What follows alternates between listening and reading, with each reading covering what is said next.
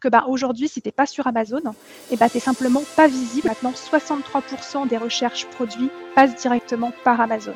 Euh, Amazon est passé devant Google, ça c'est depuis 2022, euh, et donc forcément, c'est une manne de clients potentiels énorme à aller chercher. Et Amazon est devenu vraiment un réflexe dans la tête des consommateurs. Et c'est 152 millions de visiteurs mensuels en France. Déjà, on est sur des clients chauds mais donc ça permet d'avoir euh, une conversion très efficace, que le taux de conversion moyen d'une fiche produit est de 5 à 6% sur Amazon, euh, quand c'est de mémoire moins de 2% sur un site e-commerce. Donc c'est vraiment une différence énorme. Il y a aussi que 36% des e-commerçants qui sont sur une marketplace, dont Amazon. Donc en fait, qu'est-ce que ça veut dire? Eh bien, contrairement à ce que beaucoup de gens pensent, finalement, il y a moins de concurrence sur Amazon qu'en étant sur son propre site e-commerce référencé sur Google. Mademoiselle Data. Si le meilleur moyen d'apprendre, c'est de faire les erreurs soi-même, le moyen le plus rapide est encore de se nourrir de l'expérience des autres. Dans ce podcast, vous découvrirez tour à tour des invités inspirants, débutants ou vétérans du e-commerce, mais aussi des experts pour vous éclairer dans vos choix techniques, en vous montrant les chemins les plus courts et les plus sûrs vers vos prochains succès. Il est temps de lever le voile découvrir l'envers du décor. Bienvenue dans les secrets du e-commerce, la voie vers votre prochain million. Bienvenue dans ce nouvel épisode du podcast Les secrets du e-commerce. Aujourd'hui, on va recevoir Claire Lépagnol qui va nous parler de pub Amazon. Euh, Claire, merci d'être venue aujourd'hui. Bonjour, merci à ton invité. Je t'en prie. Et donc aujourd'hui, c'est, on va parler donc de la pub Amazon, comme je le disais. C'est un univers passionnant et qu'on va découvrir ensemble. Si tu pouvais nous raconter un peu ton, parcours pour te présenter, qu'on sache euh, bah, d'où tu parles en fait et euh, pourquoi aujourd'hui tu peux nous, parler de la pub Amazon et pourquoi on doit t'écouter Effectivement, c'est un, une bonne question. Euh, alors moi, je travaille sur Amazon depuis euh, 4 ans maintenant. Avant, j'ai plus de 10 ans d'expérience sur des fonctions commerciales dans l'univers des cosmétiques. Et j'ai découvert Amazon justement lors d'une de mes expériences professionnelles où je devais lancer la marque de l'entreprise sur Amazon. Et c'est comme ça que j'ai découvert ce qu'on appelle Amazon Marketplace, qui est la plateforme la plus connue d'Amazon euh, pour, vendre, pour vendre ses produits. Et euh, donc suite à ça, j'ai décidé de me lancer moi-même en tant que vendeuse sur Amazon. Et euh, et donc maintenant, bah, j'ai plusieurs cordes à mon arc sur Amazon, effectivement. Donc je suis à la fois euh, vendeuse Amazon. J'utilise également la plateforme Amazon KDP, qui est la plateforme d'auto-édition Amazon pour publier des livres. Et j'accompagne les sociétés euh, sur la plateforme Amazon en gérant leurs comptes ou en les coachant sur des points en particulier. D'accord. Et, et aujourd'hui, les entreprises que tu accompagnes, c'est plutôt B2B, B2C, les deux? Alors principalement actuellement c'est du B2C, euh, mais il faut savoir que sur Amazon, que vous soyez euh, en ciblage B2B ou B2C, en fait vous avez tout à fait intérêt à être sur, euh, Amazon. la plateforme B2B Amazon est en fort développement et il y a énormément de, de clientèle potentielle à aller, à aller cibler. Donc voilà, c'est vrai qu'on a plutôt une image de B2C quand on pense à Amazon, mais les B2B ont tout à fait leur place sur cette plateforme. Très juste. D'ailleurs, c'est comme ça que je t'avais découvert euh, en écoutant le podcast de Moni où tu avais parlé, euh, tu avais été invité pour parler des pubs sur, pour la plateforme B2B. Et ça où j'ai découvert euh, comment ça on peut vendre en B2B sur Amazon. Mais c'est pas le sujet du jour. Alors, aujourd'hui, tu peux nous dire pourquoi, quel intérêt un e-commerce, quelqu'un qui fait du B2C, a, pourquoi il devrait aller sur, sur Amazon? Pourquoi son site internet lui suffit pas? Alors effectivement, c'est une, très bonne question et c'est bien qu'on aborde le sujet. Euh, il y a encore beaucoup de méconnaissances autour d'Amazon et surtout de l'importance que ce canal a pris sur le e-commerce de manière générale et spécialement également sur le e-commerce français. Euh, donc moi, j'aime bien commencer par citer quelques chiffres avant de, parler d'Amazon de manière générale pour que tout le monde ait bien en tête à quel point c'est devenu un canal presque indispensable pour tout commerçant et e-commerçant. Oui, Alors j'aime bien attaquer par... Mademoiselle Data. Euh, donc j'aime bien attaquer par euh, premièrement les chiffres de, la FEVAD. Euh, donc les derniers chiffres de la FEVAD 2022 nous indiquent que 7% des sites e-commerce génèrent 92% du chiffre d'affaires e-commerce et que 80% des sites font moins de 100 000 euros de chiffre d'affaires par an. Donc déjà, ça veut dire qu'on est sur un marché qui est extrêmement concentré. le marché du e-commerce est vraiment très très concentré sur de très gros acteurs dont Amazon fait partie, parce qu'Amazon représente 22% de part de marché en France. Donc en fait, quand on se lance en e-commerce, il faut partir du principe qu'il y a quand même très peu de chances que son site Internet fasse partie des 7% euh, dont on vient de parler juste au-dessus, et que du coup, s'appuyer sur des marketplaces fortes comme Amazon ou d'autres, c'est un, vrai moyen euh, d'être visible et de faire la différence en e-commerce. Une data également qui est très intéressante, et ça c'est depuis 2022, euh, euh, Amazon est passé devant Google sur ce qu'on appelle la recherche produit. En fait, historiquement, il y avait toujours la guerre entre Google et Amazon. Google, c'est un moteur de recherche, Amazon, c'est un moteur de vente. Eh bien, depuis 2022, Amazon est passé devant Google, puisque maintenant 63% des recherches produits passent directement par Amazon. Donc ça, c'est une donnée hyper importante parce que ça veut dire que bah, aujourd'hui, si tu n'es pas sur Amazon, eh bah, tu n'es simplement pas visible pour 63% de la recherche produit.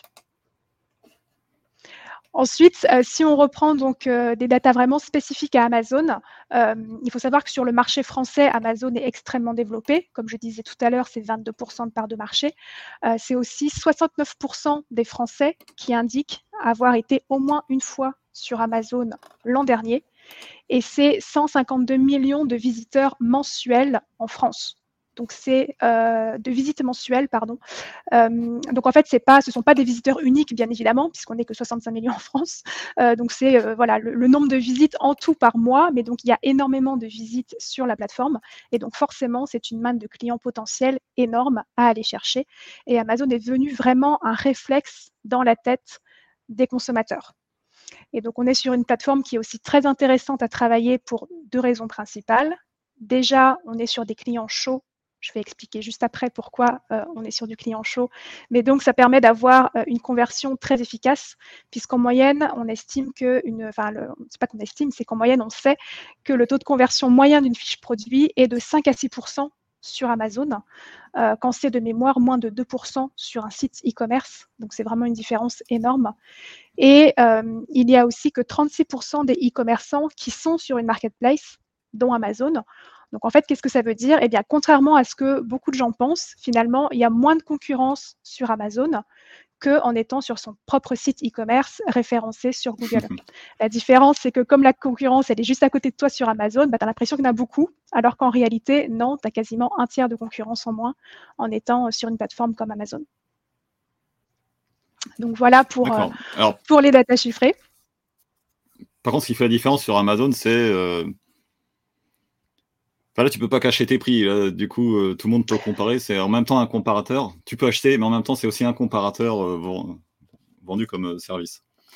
je confirme tes chiffres. Enfin, du coup, je confirme, je, confirme les chiffres de la FEVAD. Je suis d'accord avec eux, ou eux sont d'accord avec moi. Je ne sais pas dans quel sens ça marche. sur le fait que, effectivement, 80% des sites e-commerce, il y en a, enfin, 80% font en dessous de 100 000 euros. C'est ce que je vois aussi dans, ma pratique de tous les jours. Il y a énormément de e-commerce qui sont bah, pas rentables, en fait, on peut dire. Euh, oui, qu'est-ce que, je voulais dire? Oui, les 5 à 6% euh, sur Amazon, ces chiffres viennent de la FEVAD également ou ils viennent d'une autre source sur la, conversion du taux de la fiche produit? Euh, non, ça je crois de mémoire, c'est une, autre, c'est une autre source. Je l'avais pris lors d'une, d'une formation que j'ai faite autour d'Amazon, une formation Nanakia, opérée par Cyril Benz, qui est un des, un des pros d'Amazon dans le secteur. Donc voilà. C'est, il, est, il est français? Oui, tout à fait. C'est un pro euh, d'Amazon français. et, je suppose que ces chiffres sont euh, bah, pour la France, justement. Moi, j'avais des chiffres américains où euh, ça vient de chez eux, du coup, ils sont plus habitués à acheter sur Amazon. les chiffres sont un peu meilleurs, entre 10 et 15% Mais ça, ça va dépendre beaucoup, beaucoup du, du domaine. Enfin, si tu achètes des bijoux ou des couches culottes, ça fait des grosses différences au niveau de la conversion.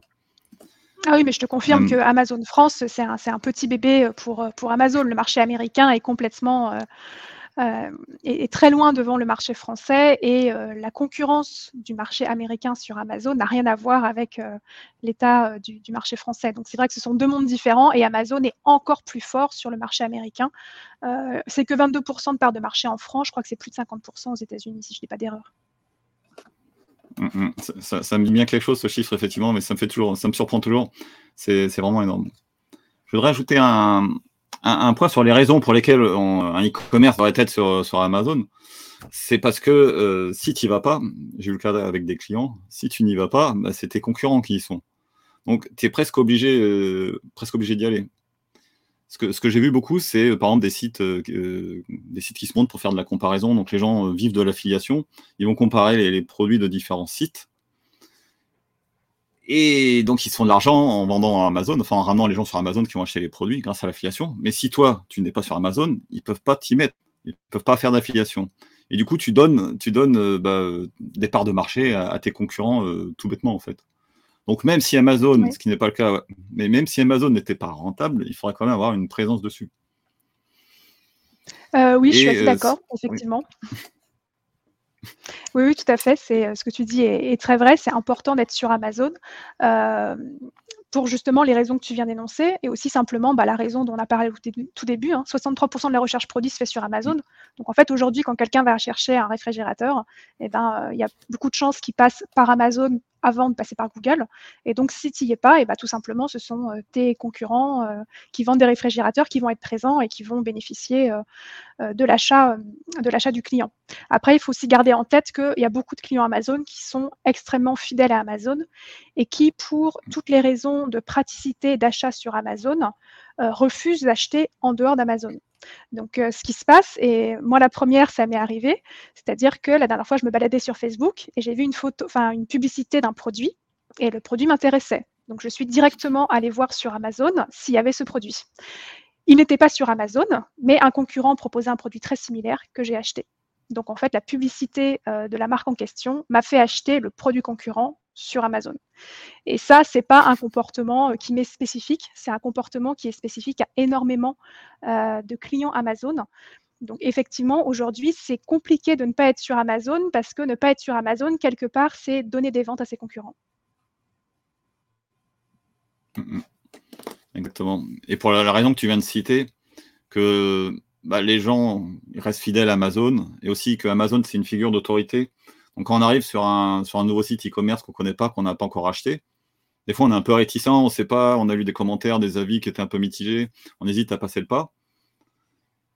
Et effectivement, euh, moi, ce que je vois en dans ma pratique, je conseille quand dans, une, dans le panier abandonné, quand on n'a pas réussi à récupérer le panier au bout de plusieurs emails, c'est de dans un dernier email, renvoyer sur Amazon. Donc pour ça, évidemment, il faut avoir le produit dessus. Mais renvoyer sur Amazon en disant on est aussi sur la plateforme. Et comme ça, les gens qui sont fidèles à la plateforme peuvent, euh, enfin, ils vont y trouver leur bonheur et tout le monde y trouve son bonheur. Oui, c'est sûr. Bah, en fait, ça, ça, revient à parler un petit peu justement de la clientèle euh, spécifique à Amazon. En fait, pourquoi est-ce que le taux de conversion est aussi bon sur Amazon par rapport à un site e-commerce classique? Euh, C'est d'une part parce que la clientèle, euh, enfin les prospects sont ce qu'on appelle des prospects chauds. Pourquoi? Parce qu'en fait, ils sont déjà dans une optique d'achat. Donc, en fait, quelqu'un qui est déjà dans une optique d'achat est beaucoup plus facile à convaincre et donc à transformer en client que quelqu'un qui est simplement en phase de, recherche d'informations, comme sur Google par exemple. Et donc c'est ce qui mène à euh, des conversions plus faciles et donc bah, une publicité plus rentable, ce qui est notre sujet euh, d'aujourd'hui qui va nous intéresser. Et comme tu le disais, effectivement, le confort, en fait, Amazon, c'est un environnement qui a zéro friction pour le client. Euh, c'est très rassurant, comme tu le disais, c'est une figure d'autorité. Euh, effectivement, moi, demain, si je suis sur un site e-commerce dont je ne connais pas la marque, je vais me poser la question sur bah, qu'est-ce qui se passe si euh, j'ai un problème avec le produit, s'il ne me convient pas, comment va fonctionner le SAV. Toutes ces interrogations-là, je ne les ai pas sur Amazon parce que je sais très bien que s'il y a le moindre problème, Amazon va prendre en charge tout ça. Euh, j'ai également pas euh, à acheter 60 euros de marchandises quand le produit qui m'intéresse n'en coûte que 15 pour être livré en 5 jours ouvrés, en point relais. Euh, voilà, tout ce qui a tendance à un petit peu dégrader l'expérience client, tout ça, je ne le vis pas sur Amazon. Et bah, j'ai aussi tendance à avoir plus le côté achat d'impulsion parce que sur Amazon, j'ai déjà mon compte qui est créé. Donc, ça veut dire que j'ai déjà mon adresse de livraison, ma carte bancaire d'enregistrée. Et donc, je n'ai pas à chaque fois que je vais acheter quelque chose à devoir me recréer un compte client, re-rentrer mes informations. Euh, tout ça qui fait que, bah, entre-temps, j'ai le temps de réfléchir, de me dire est-ce que je veux vraiment ce produit ou pas? Alors, je vais, raconter une petite expérience que j'ai eue avec Amazon qui est, plutôt très intéressante et que eux seuls peuvent se permettre, je pense. C'est euh, donc généralement, comme tu disais, le parcours de vente, il est fluide, il est très fluide, parce qu'on peut acheter euh, très facilement, on a déjà toutes nos coordonnées, on peut acheter en un clic. mais ça, généralement, c'est comme ça. Mais de temps en temps, avec les gens comme moi qui sont pas encore, qui sont pas prime ou qui le seront peut-être jamais, je dis pas encore, je ne sais pas, mais qui sont pas prime, ils essayent de te convertir derrière. Et j'ai eu l'expérience récemment, et la dernière fois, ça m'est arrivé il y, a, un peu plus d'un an de ça. C'est que quand on arrive au moment de payer, en fait, ils te, ils font tout pour que tu, pour, que tu prennes prime. Tu sais plus où cliquer. Il faut, faut que tu décoches des cases pour que tu prennes pas prime par défaut. Et donc, ça, pourrait presque être considéré comme la vente forcée. Donc ça, si tu fais ça sur un autre site, les gens partent et tu les vois jamais.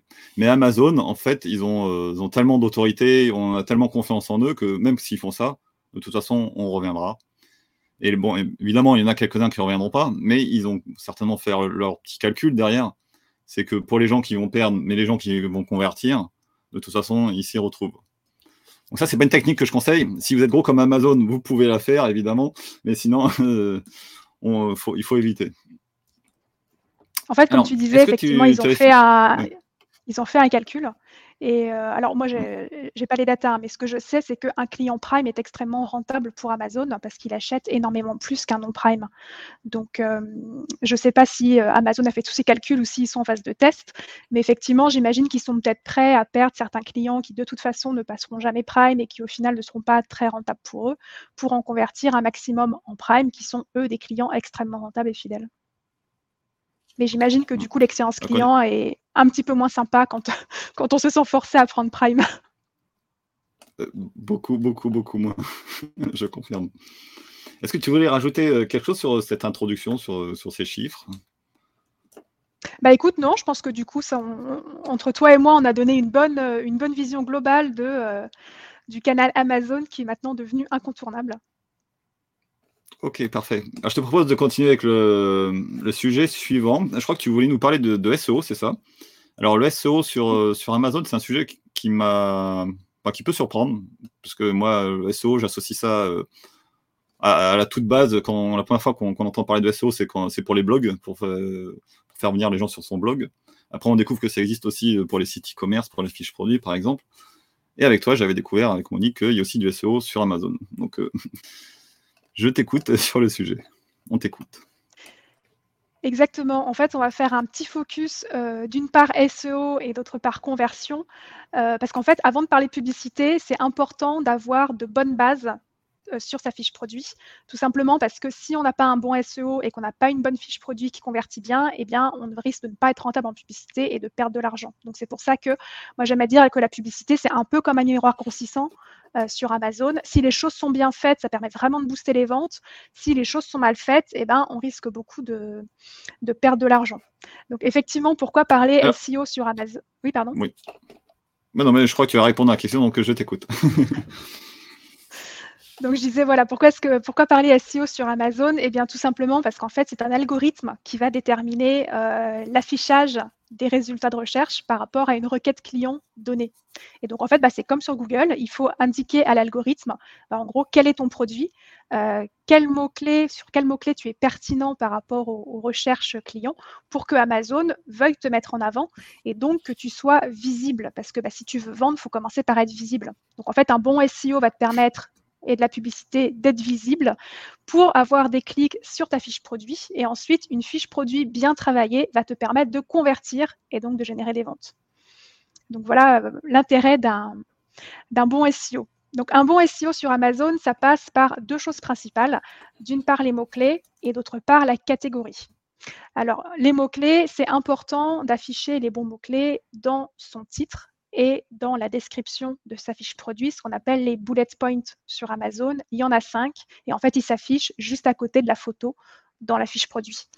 Donc sur un titre, euh, tu peux mettre jusqu'à 200 caractères, donc c'est important de mettre un maximum de mots-clés dans ton titre sans pour autant faire une liste euh, de mots-clés séparés de virgules, parce que ça, c'est imbuvable. Il ne faut pas oublier quand même que c'est un humain qui va lire ton titre euh, une fois que l'algorithme t'aura mis en avant, il faut que l'humain comprenne ce que tu lui vendes. Donc voilà, il faut euh, utiliser beaucoup de mots-clés, mais les utiliser euh, de, manière, de manière subtile.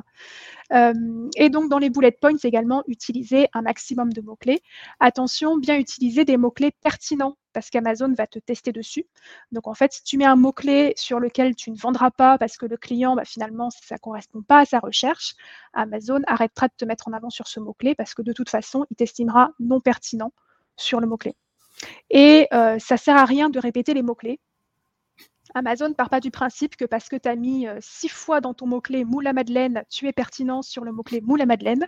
Amazon va te tester sur le mot-clé moule à madeleine. Et si euh, bah, un client clique sur ta fiche produit, ce sera un premier bon signe pour Amazon. Si le client achète ton produit, ça sera un deuxième bon signe pour Amazon qu'effectivement, tu es pertinent sur le mot-clé moule à madeleine.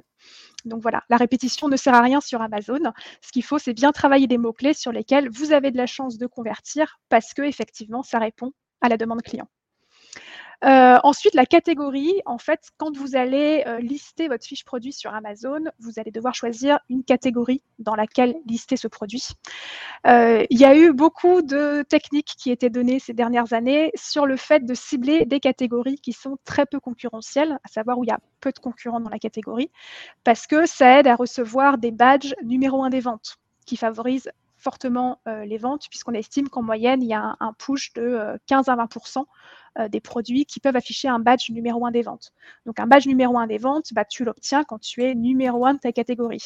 Donc il y avait beaucoup de tactiques ces derniers temps qui indiquaient comment être numéro un des ventes en choisissant des catégories très peu compétitives.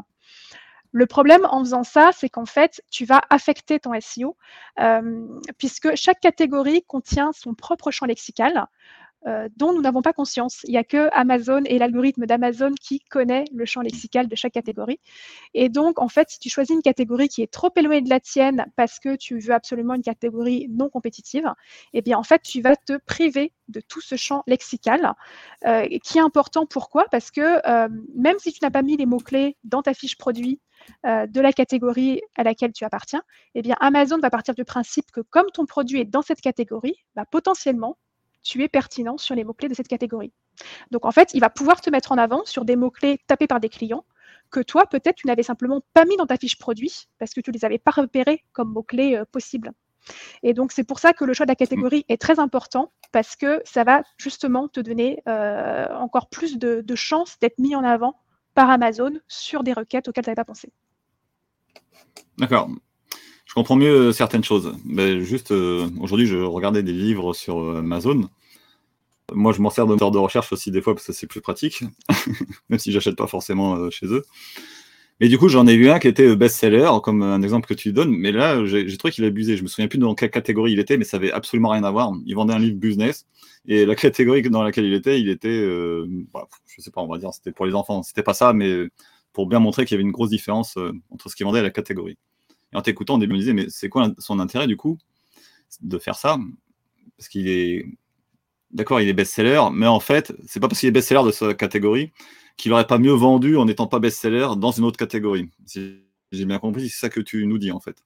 Parce que les gens qui, que Amazon lui ramène, ça va peut-être lui permettre d'être premier, mais ça lui permettra pas de vendre beaucoup en fait.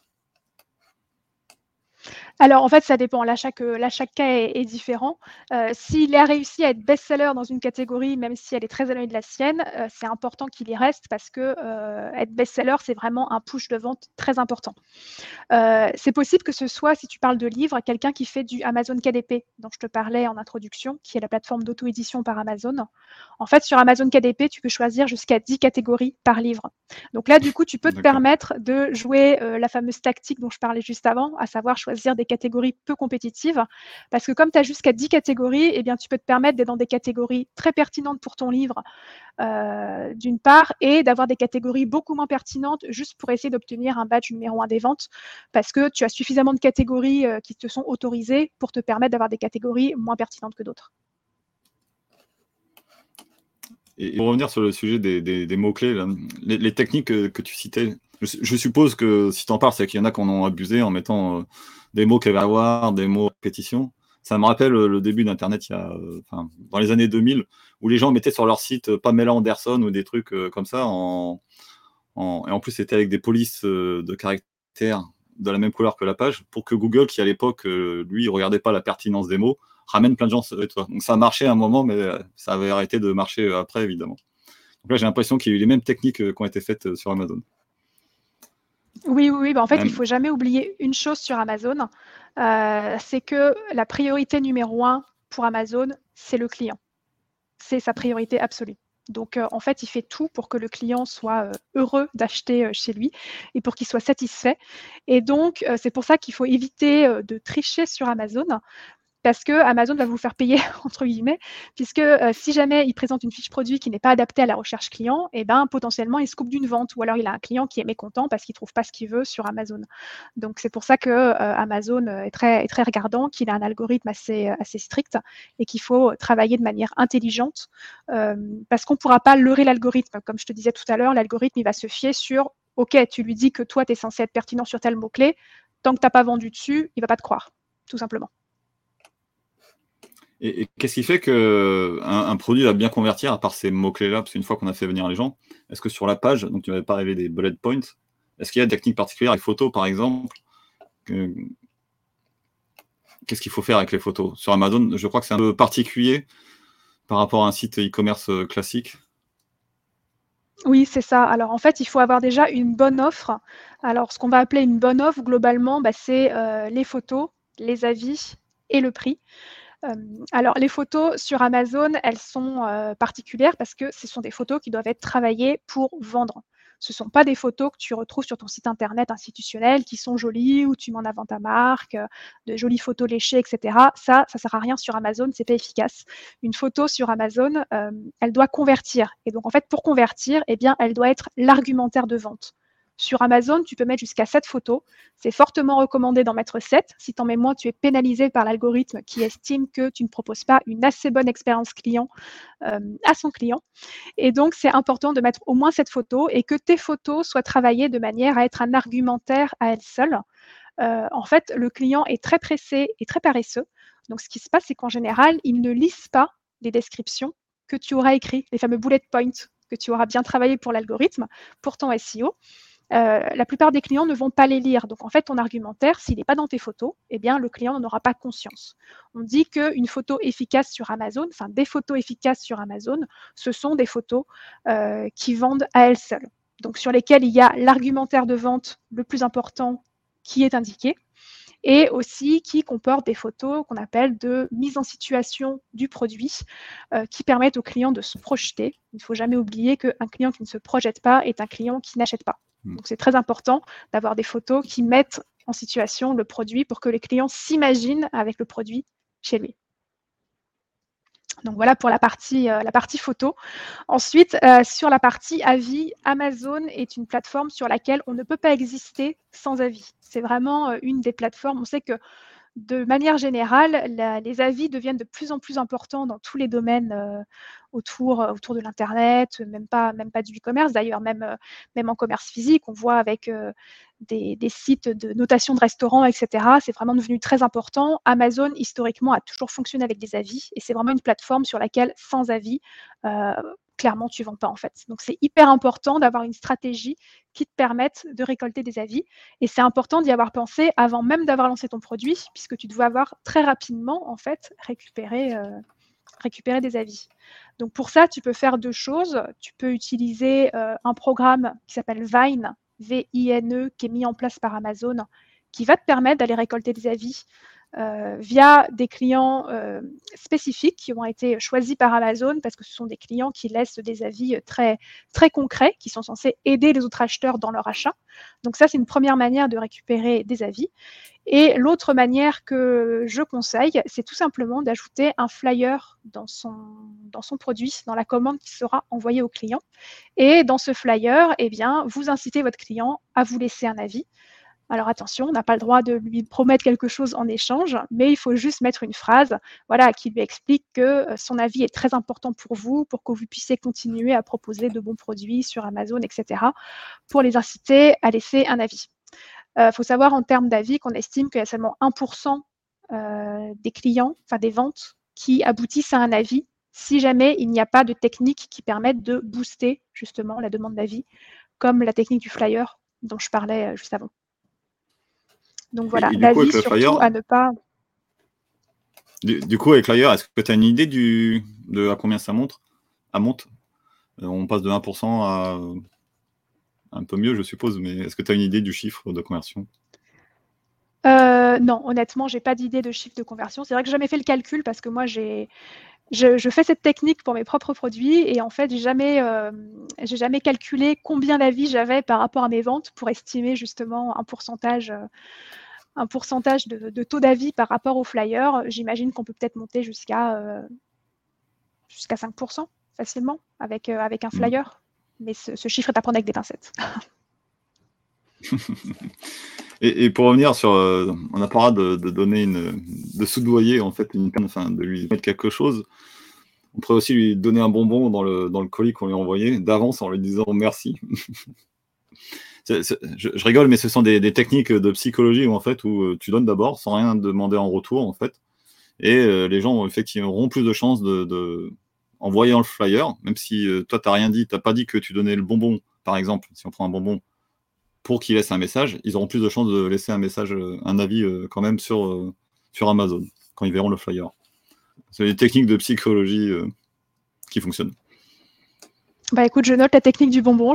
C'est vrai que je n'ai pas essayé. Moi, je me contente d'un flyer qui remercie très chaleureusement le client de son achat et qui lui demande gentiment s'il peut laisser un commentaire pour donner son avis. Il faudrait que j'essaye éventuellement de rajouter un bonbon pour voir ce que ça donne.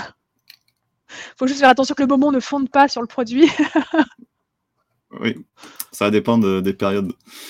Et si on a parlé euh, du prix, est-ce que le prix intervient dans, dans SEO Comment ça, comment euh, Alors le prix va intervenir euh, dans, alors ah oui, à la fois dans le SEO, mais également dans la conversion. Alors dans le SEO, pourquoi? Tout simplement parce que Amazon se rémunère sur les ventes.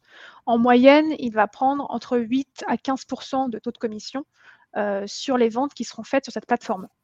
Donc bien évidemment que plus ton prix est élevé, plus potentiellement Amazon va avoir une commission importante, plus c'est intéressant pour lui de te mettre en avant. Mais donc ça, c'est juste une des nombreuses variables qui interviennent dans le SEO, parce qu'Amazon prend aussi en compte, comme on a dit, bah, ta pertinence sur les mots-clés, ta catégorie, mais également tout simplement le client. C'est-à-dire que si tu as affaire à un client Prime et Amazon sait si le client est Prime ou pas en fonction de qui se connecte, euh, et que tu as une offre qui est non Prime, donc pourquoi est-ce que tu serais non Prime? Eh bien tout simplement parce que c'est toi qui enverrais directement le produit au client et tu n'utilises pas le service logistique Amazon. Dans ces cas-là, Amazon ne peut pas assurer au client qui sera livré dans les 48 heures euh, comme un client Prime classique. Euh, Amazon sait qu'en général, les clients Prime n'aiment pas les offres non Prime et donc il a tendance à ne pas lui mettre en avant les offres non Prime justement pour éviter, euh, pour éviter une insatisfaction client. Donc ça aussi, c'est à prendre en compte, c'est-à-dire que en fonction du type de clientèle qui va faire la recherche, eh bien ton offre va être plus ou moins mise en avant en fonction de est-ce que tu conviens, enfin est-ce que tu corresponds finalement à l'attente du client ou pas. Donc ça, c'est pour le côté SEO par rapport au prix. Euh, et le côté conversion, eh bien, on en a parlé un petit peu au début. Sur Amazon, certes, il y a moins de concurrence que sur Google. Par contre, ta concurrence, elle est juste à côté de toi. Donc le client, quand il fait une recherche produit, eh ben, il voit tous tes concurrents et tous leurs prix. Donc c'est important d'être au bon prix par rapport à ton marché et également par rapport à ton produit. C'est-à-dire que si tu vends exactement le même produit euh, avec les mêmes matériaux, la même qualité que les vendeurs chinois qui le vendent 10 euros moins cher que toi, faut pas se leurrer, tu ne vendras pas ton produit. Parce que tu as beau avoir fait une belle fiche produit, euh, ton produit n'apporte rien d'autre qu'un produit similaire qui est vendu 10 euros moins cher. Donc c'est ça que j'appelle être au bon prix. Tu peux te permettre d'être plus élevé que ta catégorie, mais ça veut dire que tu as apporté un plus à ton produit. Par exemple, tu as travaillé un matériau plus solide, tu as travaillé un produit plus pratique d'utilisation, tu as travaillé un plus produit. Euh, une différenciation, ça peut être par exemple d'offrir quelque chose qui n'aura pas coûté très cher au client euh, pour lui proposer une offre plus attractive. Par exemple, si je reprends mon exemple de moule à madeleine, euh, tu vends un moule à madeleine. Bon, bah, il y a beaucoup de concurrents qui vendent un moule à madeleine. Pour se différencier, eh bien, tu peux proposer dans ton offre un e-book offert de recettes de madeleine salée, par exemple. donc ça ne va pas te coûter très cher à fabriquer. C'est un e-book, donc tu peux le distribuer de manière indéfinie. Mais en fait, ça va te permettre de te différencier par rapport à la concurrence parce que tout le monde propose un moule à madeleine. Toi, tu proposes le moule à madeleine avec la recette qui permet de faire les madeleines, puisque les gens achètent un moule à madeleine pour faire des madeleines. Donc là, tu as une différenciation, par exemple, produit, qui te permet d'être soit vraiment différenciant si tu es au même prix, soit éventuellement d'être quelques euros plus cher que les concurrents, tout en restant intéressant pour l'acheteur parce qu'il a quelque chose en plus avec son produit. Et ce qui est encore mieux, c'est que euh, le e-book en question, eh bien, tu peux très bien le plugger sur Amazon KDP, ce qui fait que le e-book apparaît comme un produit en vente à part entière sur Amazon que tu vends une dizaine d'euros et le client se dit c'est l'affaire du siècle, j'ai le e-book offert alors que normalement il coûte 10 euros. Donc là, tu as une vraie différenciation. Euh, par rapport euh, à tes concurrents. Et tu as un côté aussi un petit peu psychologique par rapport au client qui a l'impression de faire une super affaire en ayant un e-book offert qui normalement coûte 10 euros. Alors, j'ajouterais, cette technique euh, fonctionne très bien. Elle n'est pas valable que pour Amazon. Vous pouvez aussi la faire sur votre site e-commerce si vous ne le faites pas encore. Est-ce que tu peux nous dire pourquoi tu nous as parlé de SEO alors que le sujet aujourd'hui, c'est le SEA, c'est la pub? Est-ce qu'il y a un rapport entre les deux? Est-ce qu'il faut déjà être bien classé en SEO pour que ça favorise euh, la pub derrière? Tu peux nous expliquer? Alors, bien classé en SEO euh, pour favoriser la pub, oui et non. En fait, c'est important parce que, comme je disais, la pub, c'est un miroir grossissant.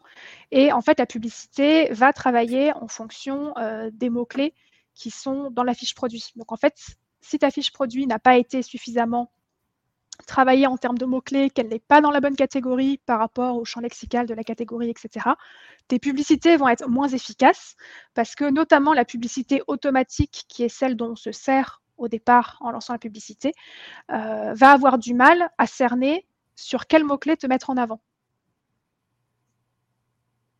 D'accord. Et aussi, euh, l'autre chose qu'il faut prendre en compte, c'est que sur Amazon, le SEA euh, construit le SEO. Ce sont des choses qui sont complètement imbriquées. C'est-à-dire que bah, quand tu vas lancer ton produit, notamment, tu as peu de visibilité parce que euh, tu pas forcément, euh, bah, pas encore d'historique quelque part. Euh, donc la publicité va te permettre d'être plus visible. Et la visibilité va te permettre potentiellement de convertir si ta fiche produit est bien faite et donc de générer des ventes et ainsi donner de la puissance à ta fiche produit et ainsi de suite et ainsi de suite. Il faut savoir que sur Amazon, il n'y a pas de différence pour l'algorithme entre une vente organique et une vente sponsorisée. Donc toutes tes ventes comptent pour une vente, quelle que soit la manière dont le client t'a trouvé. Donc c'est pour ça que la publicité est très importante parce qu'en fait, elle te permet une visibilité artificielle, notamment au départ, qui va te permettre de générer des ventes plus rapidement euh, et donc de construire également plus rapidement ton SEO. D'accord. Donc là, en fait, c'est la concurrence déloyale, entre guillemets, parce que si on décide de ne pas faire de pub et qu'on n'est pas tout seul euh, à vendre le produit, du coup, on, va, on se met un peu des bâtons euh, dans les roues par, rapport aux autres personnes. Puisque si j'ai bien compris, plus tu vends, plus tu te mets en avant. Enfin, si tu donnes, euh, si tu livres le produit euh, en temps et en heure et qui correspond à la description, évidemment. Est-ce que, j'ai bien compris?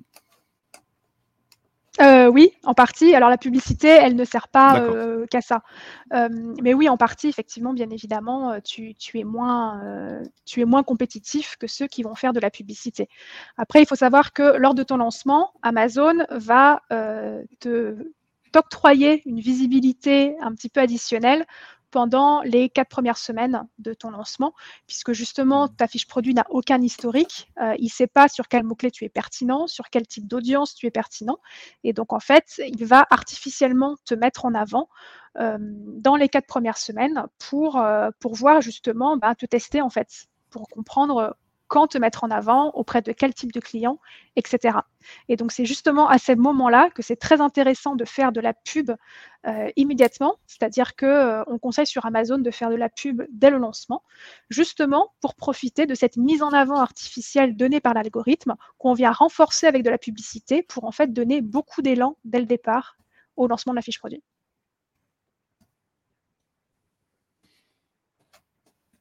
D'accord. Et est-ce qu'il y a des, prérequis avant de faire de la publicité? Est-ce qu'il y a des points, des choses à savoir ou dès qu'on met le produit en ligne, on peut, euh, voilà, on balance, la publicité euh, directement, sans attendre, pour profiter euh, pleinement des, quatre semaines?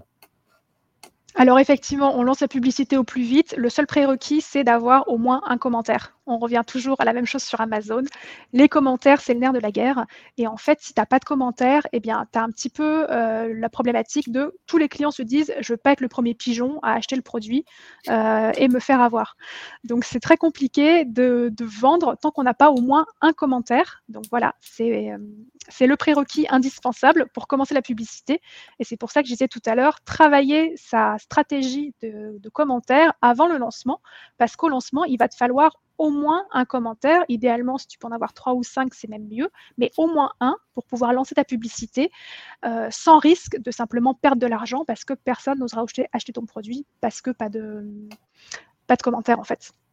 Et ce que je disais tout à l'heure, en fait, euh, sur les intérêts de la publicité, c'est pas uniquement pour générer plus de ventes. La publicité, elle a plusieurs intérêts.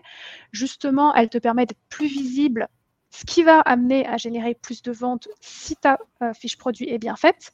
Euh, mais également, comme je disais, en fait, elle aide à construire le SEO, puisque en fait, ton SEA va favoriser la puissance de ta fiche produit et donc ta force organique.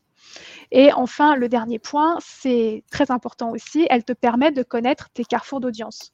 Sur Amazon, tu ne sais pas, si tu ne fais pas de publicité, euh, c'est plus compliqué de savoir en gros sur quoi tu as vendu, quel type de mots-clés, mais également euh, quel, euh, quel asine concurrent ou complémentaire. Donc en fait, la publicité. Je t'arrête. Asine, c'est quoi? Qu'on comprenne bien tous. ASIN, c'est un, c'est un acronyme spécifique à Amazon. En fait, ça identifie un produit. C'est un petit peu sur Amazon, un EAN égale un ASIN. En fait, c'est vraiment un, numéro interne spécifique à Amazon qui identifie un produit en particulier. Donc, en fait, c'est une référence quelque part. Et donc, sur Amazon, tu peux faire de la publicité sur euh, des ASIN concurrents ou complémentaires. Et donc, en fait, ça revient à faire de la publicité sur la fiche produit de ton concurrent ou d'un produit complémentaire. Donc imagine par exemple, euh, tu es Pepsi, et eh bien sur Amazon, tu peux aller faire de la publicité sur la fiche produit Coca-Cola. Parce que tu sais très bien que ceux qui vont visiter la fiche produit Coca-Cola cherchent un soda qui ressemble beaucoup au tien et donc potentiellement vont être intéressés par ton soda. Donc tu peux faire de la publicité non seulement sur des mots-clés, mais également sur des asines, comme je disais, concurrents, ou complémentaires, donc des produits qui potentiellement, euh, si tu sais que le client va acheter tel type de produit, il va peut-être être intéressé par le tien parce qu'en général, ces produits euh, se, vendent ensemble ou fonctionnent ensemble. Donc ça, c'est aussi une, possibilité. Et donc c'est l'importance de faire de la publicité pour justement savoir euh, bah, sur quoi tu vends en fait, sur quoi tu intéresses tes clients pour ensuite pouvoir retravailler ta fiche produit, retravailler pourquoi pas les mots-clés de ta fiche produit. Une fiche produit, elle n'est jamais figée dans le marbre, il faut en permanence l'adapter, l'optimiser, donc d'une part par le retravail des mots-clés, euh, tu vas sûrement voir avec tes publicités que finalement, euh, tu vends sur des mots-clés auxquels tu n'avais pas pensé. Et bien, du coup, tu les intègres à ta fiche produit et tu vas également retravailler, pourquoi pas, euh, tes photos parce que tu t'es aperçu que tu vends énormément sur un asine, un asine complémentaire, d'un produit complémentaire au tien. Et donc, tu vas retravailler tes fiches produits, par exemple, pour avoir des photos plus, plus efficaces. Et du coup, ça me fait penser à une question. Est-ce que quand on vend euh, sans faire de publicité, rien qu'avec le SEO, est-ce qu'on n'a pas du tout ces datas? Est-ce que si quelqu'un vient avec un autre mot-clé, est-ce qu'on ne le voit pas du coup ça? Il n'y a que la pub qui peut, peut nous le dire Oui, c'est ça. D'accord. Alors tu peux quand même t'en sortir euh, sans ça, parce que comme je te disais, Amazon te met quand même en avant sur des mots-clés auxquels tu n'as pas forcément pensé, tout simplement parce qu'ils sont dans ta, catégorie. Mais effectivement, en fait, tu as moins finalement de...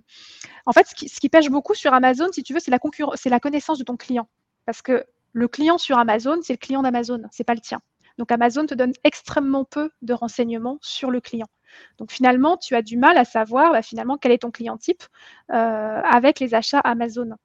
Donc la publicité te donne plus de renseignements sur au moins bah, finalement quel type de mots-clés a tapé son client, donc par quelle recherche il t'a trouvé, euh, par quel type de produit il s'est intéressé avant de s'intéresser au tien, euh, sur la publicité sur les asines par exemple. Donc en fait c'est une manière de mieux connaître ton client et de mieux comprendre bah, comment travailler ta fiche produit pour être plus efficace par rapport à ton client. D'accord. De ce que je vois, c'est un peu la jungle. c'est comme à l'extérieur, hein. sur, Amazon, se placer chez les concurrents.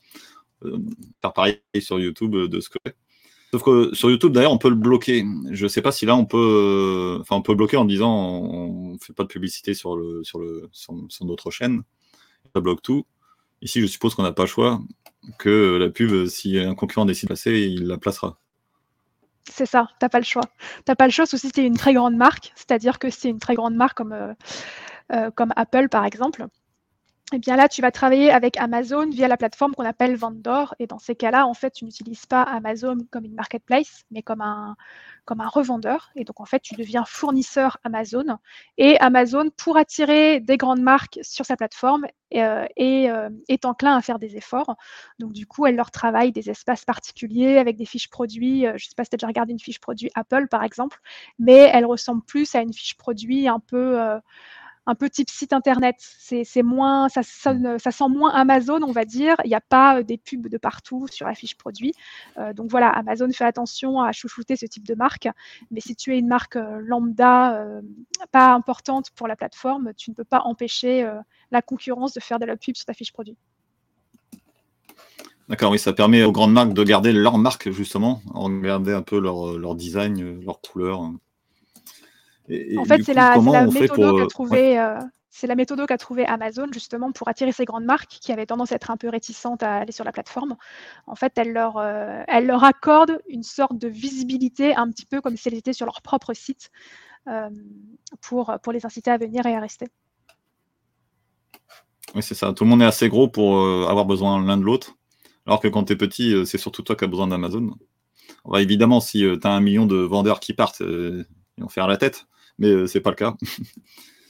Euh, et, du coup, ces pubs, comment on fait pour. Euh, donc, on a décidé, on a, on a préparé notre fiche SEO, on a décidé de faire de la pub, on a récupéré notre premier avis. Et après, qu'est-ce qu'on fait? Est-ce qu'il y a des types de pubs en particulier qui sont utilisés sur Amazon? Est-ce qu'il y en a des meilleurs que d'autres pour des usages différents peut-être?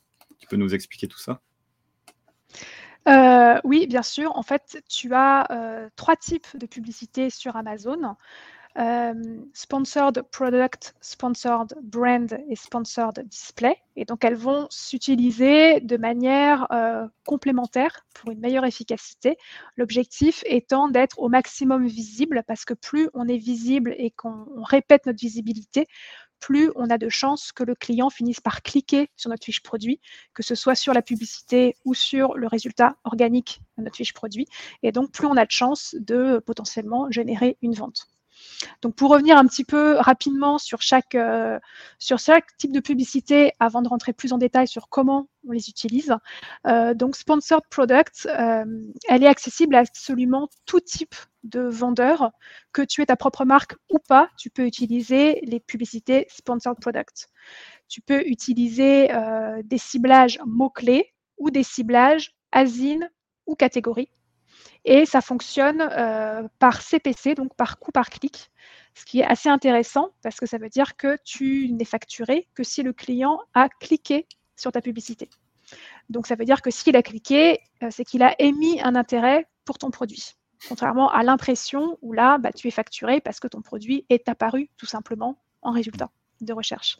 Là, le CPC permet déjà d'avoir quelque chose de, plus rentable parce que tu ne payes pas si le client n'est simplement pas intéressé par ton produit et n'a pas cliqué sur, euh, sur ta publicité. Ensuite, je, suppose que si. Après, si ta pub est trop mauvaise que personne clique, alors d'accord, ça te coûte rien. Mais du coup, Amazon arrête de te présenter au bout d'un moment, non? Est-ce que ça existe des produits aussi mauvais que ça? Je ne sais pas. Mais... Alors, sur la sponsor product dont on parle, en fait, ta publicité, tu n'as pas de publicité euh, personnalisée. Sponsor product, en fait, c'est simplement l'affichage de ton produit qui s'affiche exactement de la même manière que ton affichage organique, sauf que c'est marqué en dessous sponsorisé. Donc, le, client sait que c'est un résultat sponsorisé. Donc, en fait, la seule chose, euh, la seule impact que tu as sur cette publicité-là, c'est ta première image finalement, puisque c'est celle qui apparaît en résultat de recherche. Donc en fait, sur cette pub, tu n'as aucune latitude sur comment tu vas, euh, tu vas pouvoir la personnaliser. C'est vraiment ta première image euh, qui apparaît en, publicité. OK. Ensuite, euh, pour partir sur Sponsor Brand, donc ça, c'est une publicité qui est réservée aux détenteurs de marque. C'est-à-dire que ta marque doit être inscrite à l'INPI et être inscrite au registre des marques sur Amazon pour pouvoir utiliser ce type de publicité. Donc là, contrairement à Sponsor Product qui s'affiche comme un résultat de recherche classique sur Amazon, là, Sponsor Brand, tu vas être affiché soit en bannière tout en haut de la enfin de, la page de résultat de recherche. Et là, sur Sponsor Product, tu peux mettre plusieurs produits en avant sur ta bannière et non pas un seul. Et tu peux avoir aussi un format euh, vidéo qui lui est très intéressant parce qu'il est visuellement très impactant, puisqu'en fait, tu vas apparaître sous format vidéo euh, sous une très grosse bannière en plein milieu de la page de recherche. Donc, ça coupe vraiment la page de recherche euh, en deux et tu as une énorme vidéo au milieu. On peut juste pas te rater. Donc, c'est très, euh, très visuel et très intéressant. Et donc, que tu choisisses l'option vidéo ou pas en sponsor brand, eh bien là, tu peux, comme en sponsor product, euh, cibler des mots-clés, des asines et des catégories. Et enfin, tu as la sponsor display. Mais, du coup, juste pour rester sur euh, la grande vidéo qui s'affiche au milieu de ton écran, je suppose que c'est assez efficace comme pub. Enfin, déjà, tu la vois. et, pourquoi ça s'appelle euh, brand? Oui, ah non, je réfléchissais euh, en même temps que je pense avoir la solution, la réponse à ma question. Brand, parce que souvent, quand on fait des pubs, brand, pour moi, dans ma tête, c'est on fait de la publicité pour notre marque. C'est-à-dire, on ne cherche pas forcément à convertir. Et du coup, c'est pour faire se connaître. Mais là, c'est différent parce que c'est, il faut avoir une marque pour pouvoir faire la publicité. C'est ça. Oui, hein. exactement. Et du coup, ça, et du coup, ça convertit euh, plutôt bien, je suppose. Euh, oui, alors en fait, historiquement, c'était très intéressant la sponsor brand, que ce soit la bannière ou la vidéo, parce qu'en fait, il y avait assez peu de concurrence, puisqu'il n'y avait pas énormément de marques sur Amazon, enfin de gens qui avaient fait l'effort de déposer une marque sur Amazon. Euh, ces dernières années, il y en a de plus en plus. Donc finalement, en termes de rentabilité, il n'y a plus forcément énormément de différence avec Sponsor Product, mais il y a quand même la différence que euh, bah, visuellement, déjà, ce sont des publicités qui sont plus impactantes que les Sponsor Products. Et en plus, ça reste quand même une publicité qui reste réservée aux marques. Donc comme aujourd'hui, il y a encore pas mal de revendeurs qui euh, utilisent des, qui vendent des produits qui ne sont pas de leur propre marque, qui sont simplement des revendeurs, eh bien, eux n'ont pas accès à ce type de publicité. Donc ça reste quand même un, avantage intéressant. Euh, intéressant par rapport à ces, à ces vendeurs-là. Et comme je disais tout à l'heure, l'intérêt de la publicité, en fait, c'est d'avoir différents affichages. Par exemple, si tu fais à la fois du sponsor product et du sponsor brand, eh bien, non seulement tu vas pouvoir être euh, mis en avant avec ce fameux bandeau, par exemple, en haut de la page de recherche, le client donc, va te voir une première fois avec ce bandeau. Ensuite, il va descendre les résultats de recherche. Il va te voir une deuxième fois en sponsor product. Puis, si tu as fait un bon travail SEO, il va te voir une troisième fois en résultat naturel cette fois-ci. Et donc, en fait, c'est la répétition qui va favoriser la probabilité que le client clique sur ta fiche produit. Donc, les différents affichages, finalement, euh, psychologiquement, incitent le client à cliquer dessus parce qu'à chaque fois, tu lui remontes quelque chose qu'il a déjà vu. Et, du coup, on peut être à la fois, euh, quand on fait le, produit sponsorisé, donc on arrive euh, en premier dans le résultat de recherche. Est-ce que c'est en plus de la recherche où on se trouve euh, normalement Est-ce que ça c'est l'un ou l'autre Ou est-ce qu'on peut avoir les deux? C'est-à-dire, si on est aussi premier naturellement, est-ce qu'on aura la pub sponsorisée et à côté, notre fiche produit normale? Ah oui, tu peux avoir les deux. Moi, j'ai déjà eu le cas où j'ai eu des fiches produits qui étaient tellement fortes d'un point de vue SEO que euh, mes, CPC, par exemple, n'étaient pas très élevés sur du sponsor product. Et donc, j'avais mon, résultat organique qui s'affichait avant mon résultat publicitaire. C'est beau. et, du, coup, tu nous parlais aussi du, troisième, euh, du troisième format. Ouais, display. Euh, Alors, sponsor display, c'est celle sur laquelle j'ai le moins d'expérience parce que personnellement, je n'utilise euh, pas. Voilà, j'ai fait euh, un ou deux tests à l'époque, mais c'est pas une publicité que j'ai beaucoup l'occasion d'utiliser.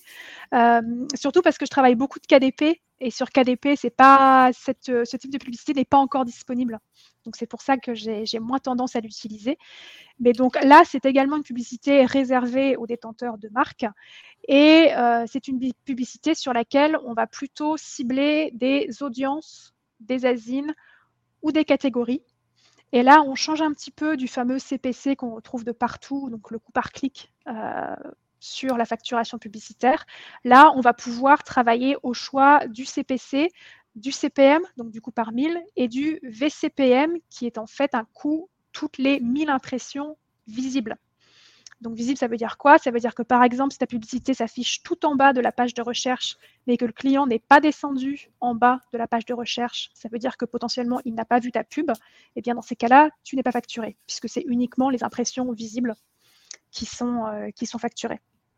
Et donc ces fameuses euh, sponsor display, euh, les publicités s'affichent principalement sur, sur des fiches produits. Euh, et également, donc, comme je disais, en visant des carrefours d'audience. Donc, en fait, euh, carrefour d'audience, ça va être par exemple euh, cibler des modes de vie, des centres d'intérêt, des événements de la vie, par exemple des jeunes mariés ou des gens qui attendent un enfant. Ou voilà, ce genre, c'est plutôt ce genre de, de choses que tu, vas, que tu vas viser. Tu vas aussi pouvoir faire du remarketing de vue, du remarketing d'achat.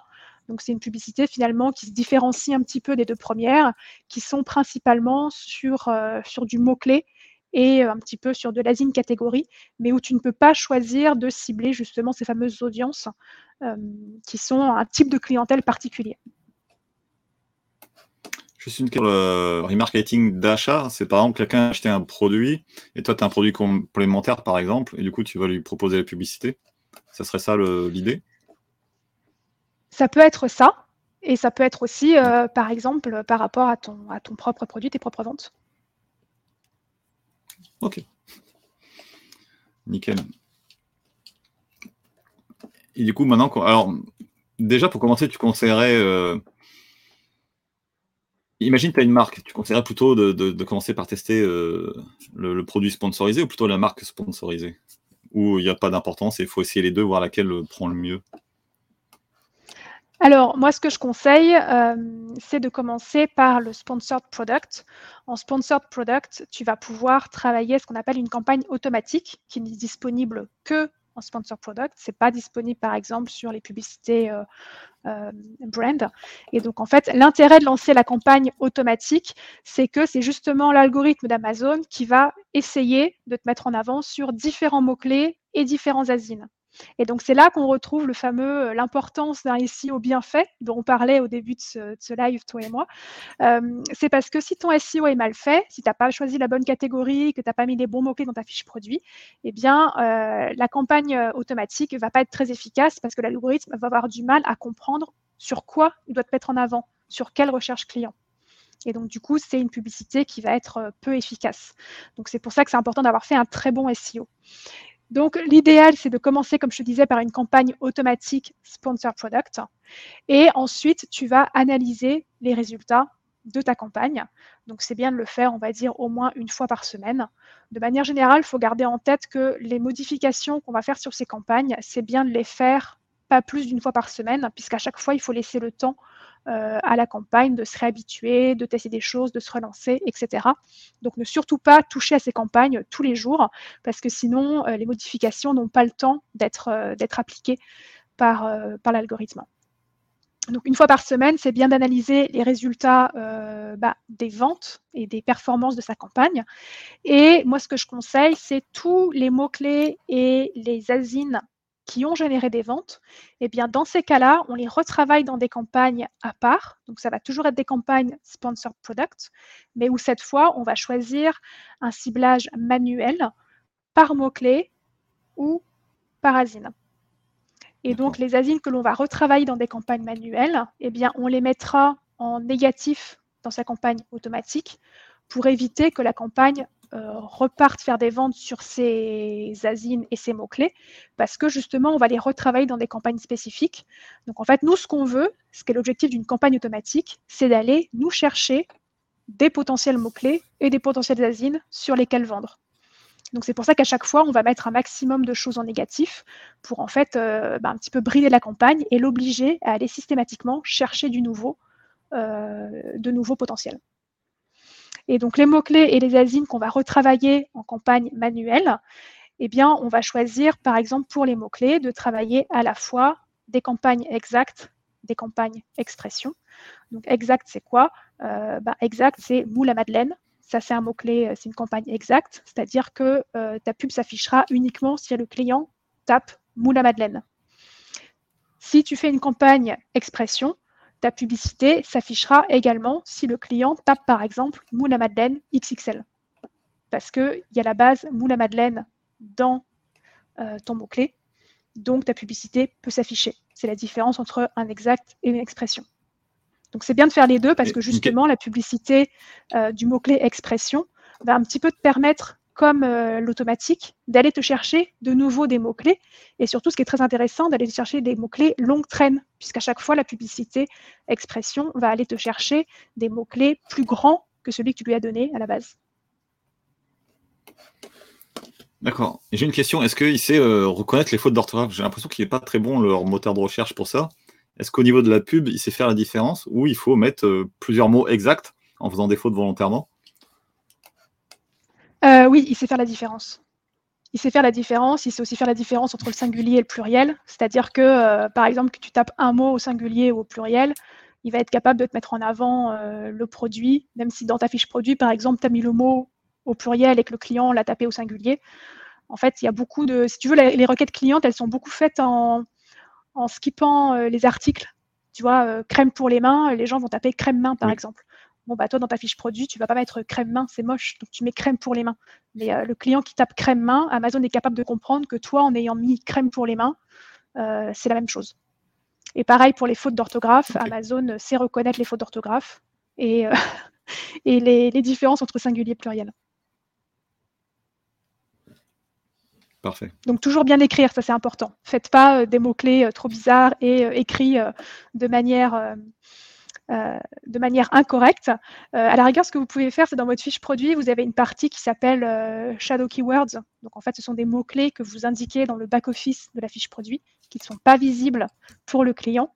Et donc, c'est là où vous pouvez mettre tous les mots-clés, par exemple, qui sont bah, en anglais, parce que des fois, certains clients vont taper le mot-clé en anglais parce que c'est quand même assez connu dans la langue française, ou alors tous les mots-clés avec des fautes d'orthographe vraiment énormes. Là, vous pouvez les mettre, pourquoi pas, dans cette, dans cette partie, mais en théorie, Amazon est, capable de, faire, de, faire le distinguo et de les relier à la bonne orthographe. Ok, parfait. Donc ça, c'était la, méthode pour euh, le, produit sponsorisé. Au niveau de la marque, c'est différent, du coup, si je comprends bien, puisqu'il n'y a déjà pas la campagne automatique. Exactement. La sponsor brand, moi, je conseille de la travailler quand on a déjà un petit peu de data sur ces campagnes sponsor product et surtout sur les campagnes sponsor product, d'une part mots-clés et d'autre part Asine, puisque les sponsor brands, comme je disais, on va pouvoir les retravailler à la fois en Asine et en mots-clés. Mais donc, c'est bien d'utiliser des mots-clés et des asines sur lesquels on a déjà euh, un, bon, un bon retour. Euh, c'est-à-dire que euh, vous avez observé que vous avez un taux de conversion important sur ces mots-clés et sur ces asines. Et ça, vous l'observez grâce au rapport publicitaire qui vous indique clairement en fait bah, combien vous avez fait de clics, combien vous avez fait de ventes. Donc vous savez très bien quel est votre, votre taux de conversion par rapport à ça. Donc en fait, moi je conseille de reprendre les meilleurs mots-clés et les meilleures asines en termes de taux de conversion dans vos fiches, euh, pardon, dans vos campagnes sponsor product et de les retravailler dans des campagnes sponsor brand. Comme ça, vous savez que vous travaillez des mots-clés et des asines qui ont une bonne rentabilité. Donc, ça vous permet de rester rentable sur votre publicité, euh, tout en gardant euh, un maximum de visibilité, puisque justement, vous allez travailler le fait que vous allez être visible d'une part en bannière, d'autre part en résultat de recherche, puis en résultat naturel. Et donc, on retombe sur ce qu'on disait tout à l'heure, la multiplication en fait euh, de, votre visibilité pour le client qui va fortement l'inciter à cliquer au moins une fois sur, euh, vous. L'autre avantage de la sponsor brand, c'est qu'elle vous permet également de renvoyer sur votre store. En fait, le store sur Amazon, c'est c'est comme un mini site internet qui vous permet d'être en avant la marque, l'ensemble de votre catalogue, donc, c'est un endroit où en fait le client peut retrouver tous les produits que vous vendez, par exemple. Donc, les, publicités sponsor brand vous permettent de renvoyer non pas sur une fiche produit en particulier, mais sur le store. Et donc, ça peut être une stratégie si vous voulez renvoyer euh, sur une partie de votre store. Par exemple, vous vendez des compléments alimentaires vous avez plusieurs compléments alimentaires en lien avec, euh, avec euh, euh, la santé des cheveux et des ongles, par exemple, eh bien, vous faites une publicité sponsor brand qui va mettre en avant plusieurs produits. Et quand le client va cliquer dessus, eh bien, il va être renvoyé vers votre store où là, vous aurez mis en avant tous Mm. vos produits en lien avec les ongles et les cheveux, et pourquoi pas euh, des, euh, des cures qui vont s'utiliser en complémentaire, etc. etc. Ah, c'est pas mal ça. Ça, ça- C'est plusieurs publicités en une. On diminue les coûts en fait en faisant ça. Oui, c'est ça. En fait, ça permet de mettre plusieurs euh, produits en avant. Et donc, s'il y a des produits qui sont un petit peu similaires ou complémentaires, en fait, ça permet effectivement d'avoir plus de chances que le client achète au moins un produit parce que euh, ben, il y a forcément quelque chose qui va finir par l'intéresser euh, dans tout ce que vous proposez. Parfait. Et juste une question à ce niveau-là, je me... enfin pas à ce niveau-là, mais par rapport aux pubs, est-ce que comme sur Facebook, on peut regarder la publicité euh, que font les concurrents? Est-ce que là, il y a quelque chose qui, permet, qui le permet aussi, ou c'est quelque chose euh, qui n'est pas possible de savoir? C'est-à-dire regarder la publicité que font les concurrents. Alors, sur, sur Facebook, je, je me demande si c'était pas euh, légalement qu'ils ont été obligés de faire ça. On peut regarder, euh, il y a une adresse sur Facebook qui permet de voir les publicités. on, on veut savoir si telle, marque fait quelle publicité en ce moment. Et donc, il va nous présenter toutes, toutes les publicités. Et du coup, ma question, c'était de savoir Ah. si sur Amazon, il y avait le même genre de choses ou si ça reste quelque chose d'hermétique et qu'on n'a aucune idée de ce que fait la concurrence, en fait, euh, de ce point de vue-là. Alors, à ma connaissance, effectivement, c'est hermétique. On n'a pas d'idée de ce que fait la concurrence. Après, ce que tu peux faire, c'est toi faire des tests. C'est-à-dire que si tu connais le mot-clé de ton concurrent, eh ben, tu rentres sa marque dans Amazon et tu vois quels résultats sponsorisés sortent par rapport à ça. Donc, tu es capable de savoir s'ils font de la concurrence ou pas. Ce que tu peux voir aussi, c'est sur tes fiches produits, quels sont, euh, quels sont finalement les concurrents qui font la publicité sur tes fiches produits. Il suffit simplement de faire une recherche en, en navigation privée, tu tapes euh, ton produit, le mot-clé de ton produit, peu importe, tu vas sur ta fiche et là tu vois quelle concurrence s'affiche pour avoir une idée de qui y est. Par contre, à ma connaissance, tu ne peux pas savoir en tapant une marque en particulier, de savoir qu'ils font du sponsor brand sur tel mot-clé, par exemple. Euh, Ça, tu n'as pas, tu n'as pas l'information. D'accord. Et donc, il nous reste maintenant la- le display. C'est ça, hein, ou tu n'avais pas fini peut-être? Le display, oui, oui, c'est ça. Donc sur la brand, effectivement, j'avais, terminé. Et donc le display, c'est pareil. On va, comme je dis tout à l'heure, en fait, ça permet une fois de plus d'être, euh, plus visible, euh, puisque c'est une visibilité additionnelle. Et là, on va plus travailler sur justement. En fait, l'intérêt du display, c'est vraiment d'aller sur euh, les carrefours d'audience. Euh, puisque ça permet en fait de, cibler d'autres, enfin c'est une autre manière de cibler que le mot-clé et que la zine. Donc en fait c'est bien de l'utiliser en complément et euh, quitte à, cibler de la zine et de la catégorie, je conseille de faire comme le sponsor brand, à savoir de travailler uniquement des azines pour lesquels vous savez qui ont déjà converti, pour là encore euh, garder une sorte de rentabilité sur, sur la publicité. Alors, juste une question, j'en ai dit tout à l'heure, et tu peux me confirmer si c'est le cas. Le display sponsorisé, c'est extérieur à Amazon, c'est pas sur son site. Euh, si justement, en fait, il y a différentes choses. Ce que j'appelle justement le sponsor de display, c'est une publicité qui se trouve sur le site Amazon. Après, il y a la publicité qu'on appelle juste display tout court. Et là, effectivement, c'est une publicité Mm. en dehors d'Amazon. Mais il faut savoir qu'un vendeur classique n'y a pas accès. Euh, il faut passer par des agences spécialisées qui ont des accords avec Amazon pour avoir accès à ce type de publicité. Mais donc là, je parle bien de la sponsor display qui est accessible à tous les vendeurs via l'interface Amazon au sein même d'Amazon. Ok, parfait. Euh, et une question qui doit brûler, euh, enfin que tout le monde euh, se pose depuis le début, je pense. Ok, les pubs c'est bien, mais comment, quand- combien on met dedans? Est-ce que c'est une question de, enfin, explique-nous comment on fait. Est-ce qu'on doit venir avec un budget par euh, par campagne, par par produit? Que- Comment ça se passe? Est-ce qu'il faut mettre plus, par exemple, au Ouais. départ aussi pour faire connaître son produit? Enfin, raconte-nous tout.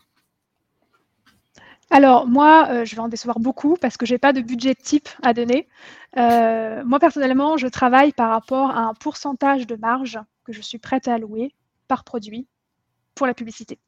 Donc effectivement, comme tu disais, quand je suis en phase de lancement, je vais déterminer par exemple que je vais mettre 15% euh, de ma marge en, en dépenses publicitaires. Quand je suis sur un produit euh, qui est déjà lancé, eh ben, je vais peut-être être plus que à 7 ou 10% par exemple.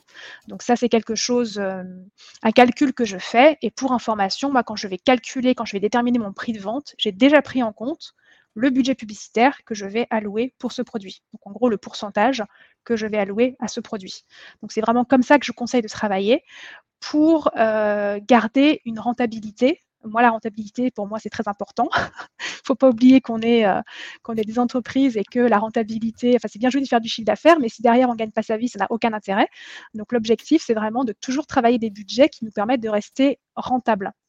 Donc, si je prends l'exemple de, euh, ce que j'énonçais juste avant, eh ben, par exemple, si je décide que voilà, je décide de mettre 10% euh, de la marge en publicité, ça correspond à 2 euros par produit. Si j'ai un stock de 100 produits, eh ben, je sais très bien que pour vendre ces 100 produits, j'ai 200 euros de budget publicitaire. Et je vais me débrouiller avec ça. Et personnellement, j'ai préféré travailler avec, pourquoi pas, des CPC qui sont plus bas que ce que me conseille Amazon et potentiellement bah, avoir moins d'impression, apparaître moins souvent, mais rester rentable quoi qu'il arrive. Ça, c'est ma manière de travailler. Après, chacun euh, fait ce qu'il veut. Euh, mais voilà, moi, j'aime beaucoup travailler de manière, euh, de manière rentable et de me dire que, bah, OK, sur des parties plus concurrentielles, sur des mots-clés plus concurrentiels, je vais simplement mettre plus de temps à arriver dessus. Mais je finirai par y arriver parce que, en fait, à un moment donné, le SEO de ma fiche produit va prendre le relais. Donc, comme Amazon, en fait, te met en avant par rapport à la probabilité que tu vendes et ce qui risque de gagner si tu fais une vente, eh bien, il y a un moment donné, si ta fiche produit est suffisamment puissante, même si ton CPC n'est pas le plus élevé, tu finis par pouvoir apparaître sur des mots-clés euh, qui sont très concurrentiels, même si tu n'as pas le budget pour. Comme je disais tout à l'heure, moi, sur certains mots-clés qui sont extrêmement concurrentiels, j'apparais d'abord en organique avant d'apparaître en ads parce que mon CPC ads n'est pas suffisamment fort pour le mot-clé. Mais comme ma fiche produit est très forte, eh bien, j'apparais en premier en organique. Donc moi, tant que j'apparais, ça m'est égal. donc, euh, donc voilà, donc comme je disais, euh, calculer son prix de vente euh, en incluant le budget pub si besoin. pour vous assurer de votre rentabilité, analysez en permanence l'efficacité de votre pub en prenant en compte le TACOS et non pas la cost. Donc, pour rappel, la cost, c'est l'Advertising Cost of Sales et le TACOS, c'est Total Advertising Cost of Sales. En fait, qu'est-ce que ça veut dire? Comme on a vu tout à l'heure que la publicité euh, favorisait le SEO, eh bien, pour déterminer si une pub est efficace, il ne faut pas mettre en comparaison les dépenses pub et les achats pub, mais les dépenses pub et les, pardon, euh, dépenses pub et vente pub, mais euh, dépenses pub et vente globale. Parce que ta publicité va favoriser le développement de ton Justement, il y a le saut qui rentre dedans. Exactement. Donc c'est pour ça qu'en fait, il faut toujours euh, prendre en considération l'ensemble de tes ventes, à chaque, fois les, ventes pub et les ventes organiques. Et c'est par rapport à ce montant-là, donc de tes, ventes globales, que tu vas comparer tes dépenses publicitaires. Et donc tu vas déterminer ton fameux TACOS, ton Total Advertising Cost of Sales. Donc c'est vraiment là-dessus qu'il faut se baser pour calculer la rentabilité d'une publicité sur Amazon. Et comme je te disais, euh, ne pas surdépenser si tu n'as pas le budget. Si tu n'as pas le budget pour certains mots-clés, eh ben, ce n'est pas grave, tu ne vas pas au départ, tu vas travailler d'autres mots-clés, souvent des mots-clés longue traîne qui sont moins chers, mais qui ont l'avantage de mieux convertir parce que justement, ils sont plus précis. Donc les clients qui font cette demande, il y en a moins, mais ils sont plus précis dans leur demande et donc il y a plus de chances que ça convertisse. Et au fur et à mesure, en fait, bah, ta fiche produit va prendre suffisamment de force pour que tu vas pouvoir, pour que tu puisses apparaître sur ces mots clés, même si initialement tu n'as pas euh, le budget, euh, le budget pour. En fait, comme je te disais, ce que prend en compte Amazon, c'est le potentiel total qu'il va gagner. Donc en fait, quand euh, Amazon va déterminer qui va mettre en avant en publicité, il va prendre d'une part en compte bah, quelle est l'enchère de chaque concurrent, mais ce n'est pas forcément celui qui a l'enchère la plus élevée qui va la remporter. Pourquoi? Parce que Amazon prend aussi en compte bah, quel est ton prix de vente, c'est-à-dire que qu'est-ce qu'il va gagner lui? Si jamais il y a une vente, mais il va gagner en moyenne 15% de ton prix de vente plus le montant de ton enchère. Et il va aussi prendre en considération le taux de conversion de ta fiche produit. Autrement dit, quelle est la probabilité que le client achète s'il te met en question? Si ton taux de conversion est beaucoup plus élevé que celui de tes concurrents, même si ton enchère est plus faible, tu as plus de chances qu'Amazon te mette en avant, parce qu'il va partir du principe qu'il y a plus de chances qu'il gagne de l'argent s'il te met en avant. Donc voilà, il y a beaucoup de choses à prendre en compte en publicité. Et finalement, ça ne sert à rien d'aller cramer son budget sur des enchères hyper hautes. Il y a d'autres moyens d'arriver à faire de la publicité efficace. Ce sera juste un tout petit peu plus long. Mais ce n'est pas parce que tu n'as pas la plus grosse enchère que pour autant, tu ne seras pas mis en avant par Amazon. C'est un, sujet passionnant, le, le, budget, ça a l'air. Amazon a des datas qu'on n'a pas. Et du coup, des fois, on peut être surpris. Donc, il y a des gens qui peuvent nous passer sous le nez. Parce qu'ils Exactement. Ils ont, misé moins. Ouais. Ils ont mieux travaillé finalement. Parce que je suppose, plus tu es gros, moins tu fais d'efforts, tu vas sur les mots-clés les plus faciles à faire. Et toi, quand tu es petit, tu vas essayer d'aller sur les mots longue traîne, aller là où les gens, euh, tu as peu de recherche finalement. Ça demande plus de travail, mais du coup, tu vas pouvoir euh, leur passer sous le nez sur, ces mots-clés-là. Oui, et puis on retombe également enfin, sur ce qu'on disait finalement au tout début de notre échange. On retombe encore une fois sur euh, le SEO et la partie conversion. C'est-à-dire qu'en fait, plus tu as une fiche produit efficace d'un point de vue SEO et conversion, plus ça va t'aider d'un point de vue publicitaire. Parce que si ta fiche produit est très bien travaillée et que du coup ton taux de conversion est important, eh bien, tu as plus de chances d'être mis en avant par Amazon, même si ton enchère n'est pas la plus élevée. Parce qu'Amazon sait que tu convertis, donc que tu vas lui rapporter de l'argent s'il te met en avant. Et enfin, la dernière possibilité, euh, quand on a un budget restreint, c'est de beaucoup travailler les fameuses campagnes avec ciblage ASIN dont je parlais, parce qu'en général, les ciblages ASIN, donc ce sont des produits concurrents ou complémentaires, euh, les enchères sont moins élevées que sur des mots-clés. Donc c'est aussi une manière d'être euh, visible euh, sur, euh, sur finalement un, carrefour pertinent, parce qu'on sait très bien que si on se met sur la fiche produit d'un concurrent, eh bien, on est en face d'un client qui va être intéressé par notre produit, puisqu'il est intéressé par celui du concurrent, tout en étant sur des enchères moins chères. Et, et évidemment, il y a aussi la technique de se mettre sur les catégories quand par exemple euh, tu as toute une flopée de, de, concurrents euh, chinois qui ont tous le même produit mais qui ont un asine différent, si tu veux, enfin, du coup tu vas pas te mettre sur chaque asine parce qu'il y en a trop. Du coup tu peux te mettre aussi et faire des publicités pour apparaître pour la catégorie. C'est possible ça? Ou c'est uniquement euh, mots-clés, asine si tu peux faire des, tu peux faire de la publicité euh, catégorie, mais dans tous les cas, tu apparaîtras sur les fiches clients des concurrents, enfin sur les fiches produits des concurrents. C'est juste quand tu fais une, euh, une publicité euh, catégorie, en fait, tu ne donnes pas des asines particuliers à Amazon sur lesquels te mettre en avant. Tu laisses hmm. Amazon estimer sur quelle asine il va te mettre en avant. Alors que là, quand tu travailles une fiche, enfin une campagne asine, c'est toi qui dis à Amazon, bah voilà, je veux que tu mettes en avant sur telle et telle fiche produit. Ok, c'est clair. Comme toi. Puisque tu t'appelles Claire. C'est ça. Euh, j'avais une question. Tout à l'heure, tu parlais d'ajouter un produit numérique euh, avec un autre produit. Et je me demandais comment, comment ça se passe pour la livraison. C'est Amazon qui s'en occupe? Ou est-ce que c'est toi, euh, enfin du produit numérique du coup? Est-ce qu'il y a quelque chose pour monter le fichier et eux, ils l'envoient à notre place? Ou c'est uniquement possible si c'est toi qui livres le produit? Alors c'est mieux que ce soit toi qui le fasse. En théorie, tu peux envoyer des messages via ton compte à l'acheteur. Le problème, c'est que euh, tu as des acheteurs, par exemple, qui ont désactivé les notifications, qui ne veulent pas recevoir d'email de la part d'Amazon. Et donc, dans ces cas-là, eh tu as le risque que ton client ne reçoive jamais le produit numérique et que du coup, il te mette un seul commentaire en disant j'ai pas reçu le produit numérique. Donc, le mieux dans ces cas-là, euh, en fait, c'est de l'inclure dans ton flyer où tu auras demandé justement au client de te mettre un commentaire.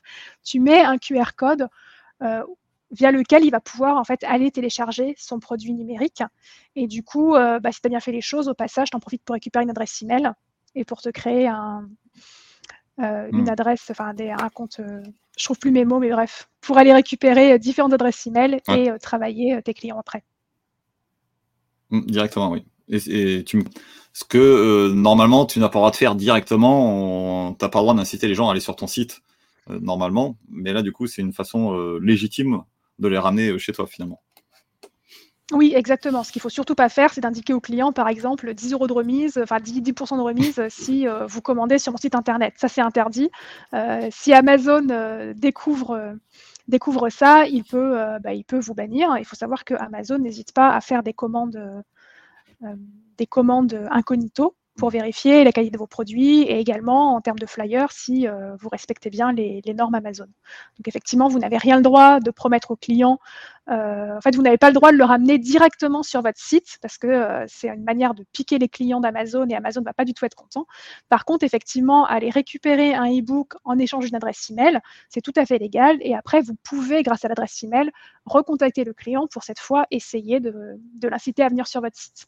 Alors là aussi, dites-vous que si vous êtes sur un client qui vient d'Amazon, quand vous l'envoyez sur votre site, si vous vendez des produits à 15 euros par exemple, assurez-vous que sur votre site, il ne soit pas obligé d'acheter pour 60 euros avant d'avoir une euh, livraison gratuite en 5 jours dans un poids relais. Parce que soyons honnêtes, il n'y a aucune chance que le client Amazon le fasse. Il va repartir sur Amazon.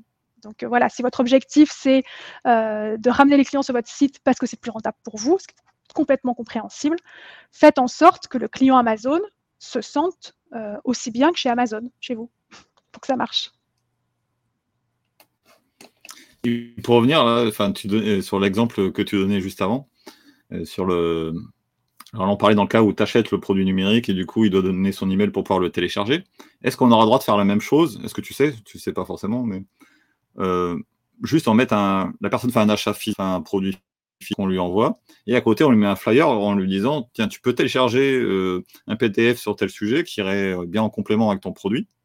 Viens le télécharger faire en échange d'un email. Est-ce que ça, c'est autorisé? C'est un peu entre deux finalement, parce qu'on lui dit pas de venir acheter, et c'est pas un produit qu'il a acheté. Est-ce que tu vois ce que je veux dire ou pas? Non.